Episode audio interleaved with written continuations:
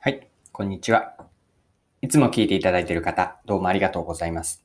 今回が初めての方はよろしくお願いします。パーソナリティの多田翼です。この配信はビジネスセンスを磨くというコンセプトで毎日更新をしています。今日は何の話なんですけれども、仕事の進め方についてです。皆さんの持っていらっしゃるアイデアとか意見、持論をプロトタイプにして主体的に仕事を進める方法をご紹介します。それでは最後までぜひお付き合いください。よろしくお願いします。はい。え今日の話は仕事の進め方です。こう主体的に仕事を進めるためにどんな方法があるのかを皆さんと一緒に掘り下げて考えていければと思っています。でキーワードはプロトタイプです。別の表現をすれば、先に早めにアウトプットをしていく仕事のやり方になります。で、これは私が普段からよく意識していることなので、あの、よかったら参考になしていただければ嬉しいなと思って話をさせてください。で、端的に言うと、何か自分がこれはいいなと思った、まあ、アイデアですね。まだこれが本当に正しいかどうかわからないレベルのものでもいいんですけれども、アイデアとか自分の意見、もう少し、えーと、オフィシャルな言い方をすると、こう企画ですかね。企画提案をするときになるべく早めにアウトプットをする。まあ、ここではプロトタイプを作るというふうに言っているんですけれども、相手に何かを聞くときとか、あるいは知りたいときも含めて、自分から先にアウトプットを作って、ぶつけていくやり方がいいなと思っています。で、ここで言ってるアウトプットとは中身は何かなんですけれども、具体的にはアイデア、自分の意見、あるいはこういうふうに理解している。または論点に対する仮説です。まこれらまだ自分の中ではまだ確信は持てていないんだけれども、なんとなくこうではないかというレベルでもいいので、そうしたものを早めにアウトプットをして、こう周りに聞いてみる。会社であれば上司、同僚、あるいは他部署の方々ですかね。こうしたあのキーステークホルダーの方とみなしていいと思うんですけれども、先にアウトプットをしてぶつけていくやり方がいいなと思っています。ではもう少しこの先にアウトプットをする仕事の進め方、これのメリットは何かを、えっと、掘り下げてみましょう。はい。先にアウトプットをするメリットなんですけれども、改めて整理をしてみると3つあるなと思いました。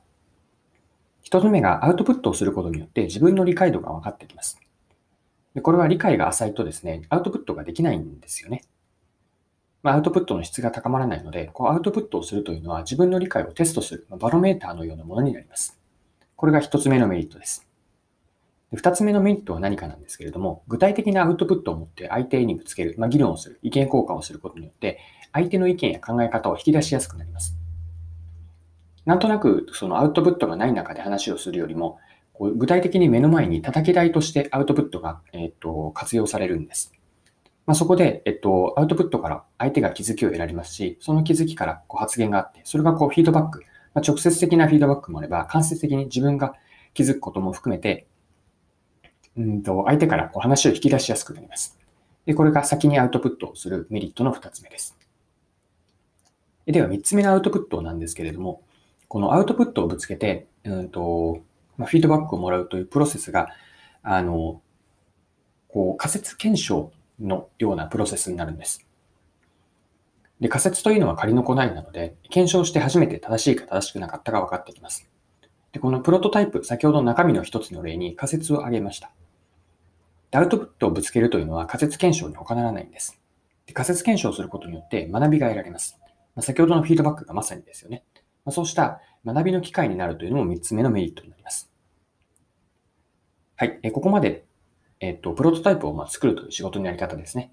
早めにアウトプットを作って周りにぶつけていくやり方。まあ、こんなやり方というのとメリットもご紹介しました。で最後にもう少し、えっと、あ、その前にデメリットも挙げておいた方がいいですよね。でデメリットというのは、まあ、あえて言うと、まあ、それだけあの無駄打ちになってしまうことがあるんです。アウトプットを作るというのは、それだけ、えー、皆さんがもしアウトプットをされるとすると、リスナーあなた自身の仕事というのが、あ仕事に使ってしまう時間が発生するので、まあ、もしそのアウトプットがあまり、えっと、まあ、検討外れになったものだとすると、その時間というのが無駄になってしまいます。まあ、ただこれは仕方ないというか、あのある程度、うんと、仮説のレベル、アイデアのレベルも高いものと低いものもあるので、まあ、仕方ないかなと思っています。まあ、デメリットとメリットをこう、うん、比べたときに、私はトータルではメリットの方が大きいと考えています。はい。では最後にですね、えっ、と、改めてその先にアウトプットをするやり方のポイントは何かを、えっ、と、考えたいなと思っています。ここまでお聞きになってアウトプットするポイント、何かあげろと言われれば、皆さんはどのようにお答えになるでしょうかで一つお伝えしたいなと思っているのは、うんと、完成度へのこだわりですね。まあ、一言で言えば完璧主義にならないことです。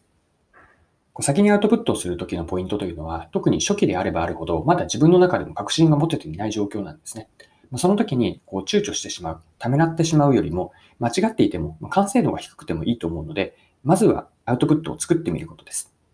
そしてアウトプットは作っただけではなくて、しっかりと周り、まあ、身近な人、あるいは、逆に全く関係ない人にも、こう第三者的に見てもらうというやり方もあるんですけれども、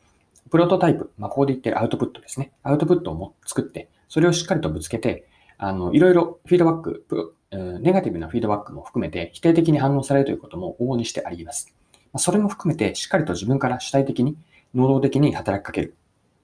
でこのやり方に慣れてくれば、すぐにアウトプットを作れるという、すごくいい意味で腰が軽くなります。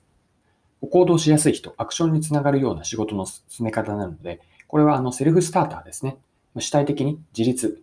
してやれるあの仕事のやり方が身についていくかなと思います。でこのやり方というのは、すごくあの周りからも重宝される存在になっていくと思うので、ぜひ今回のですね、何かアイディアとか意見を持ったなと思ったら、アウトプットにして主体的に仕事を進めるやり方、何か参考になればなと思っています。